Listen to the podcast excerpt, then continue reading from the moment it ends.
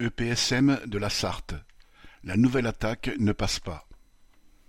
À l'EPSM, établissement public de santé mentale de la Sarthe, un mouvement de protestation, accompagné d'actions journalières et de jours de grève, a débuté le 15 novembre. Après avoir appris de façon informelle que la direction envisageait de s'attaquer au cycle de travail des soignants, à l'organisation des congés et des RTT de 2024, la colère s'est propagée de service en service. Sous le nom de « maquettage organisationnel », la direction entend lisser les effectifs des services, imposer neuf RTT sur quatorze et intégrer dans les roulements d'équipe des jours de travail sans horaire ni lieu d'exercice. Ces jours, qu'elle note « W » dans les plannings, introduisent une flexibilité poussée à l'extrême et rendent les soignants corvéables à merci.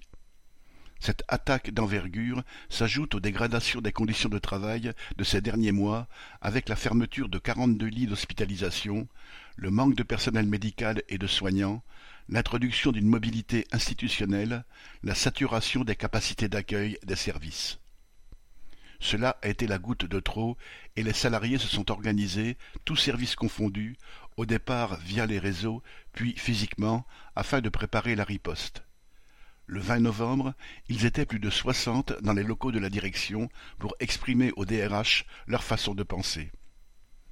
Le lendemain, l'ensemble des collègues de l'ambulatoire a cessé de valider les actes de soins sur informatique. Deux jours plus tard, lors d'une assemblée générale qui a regroupé cent cinquante personnes, la poursuite du mouvement avec les actions à venir ont été votées et un comité de grève institué avec des représentants de chaque service. Le 30 novembre, jour de grève, deux cents salariés se sont rassemblés devant l'hôpital. Pouvoir échanger entre tous et se voir si nombreux a renforcé leur détermination.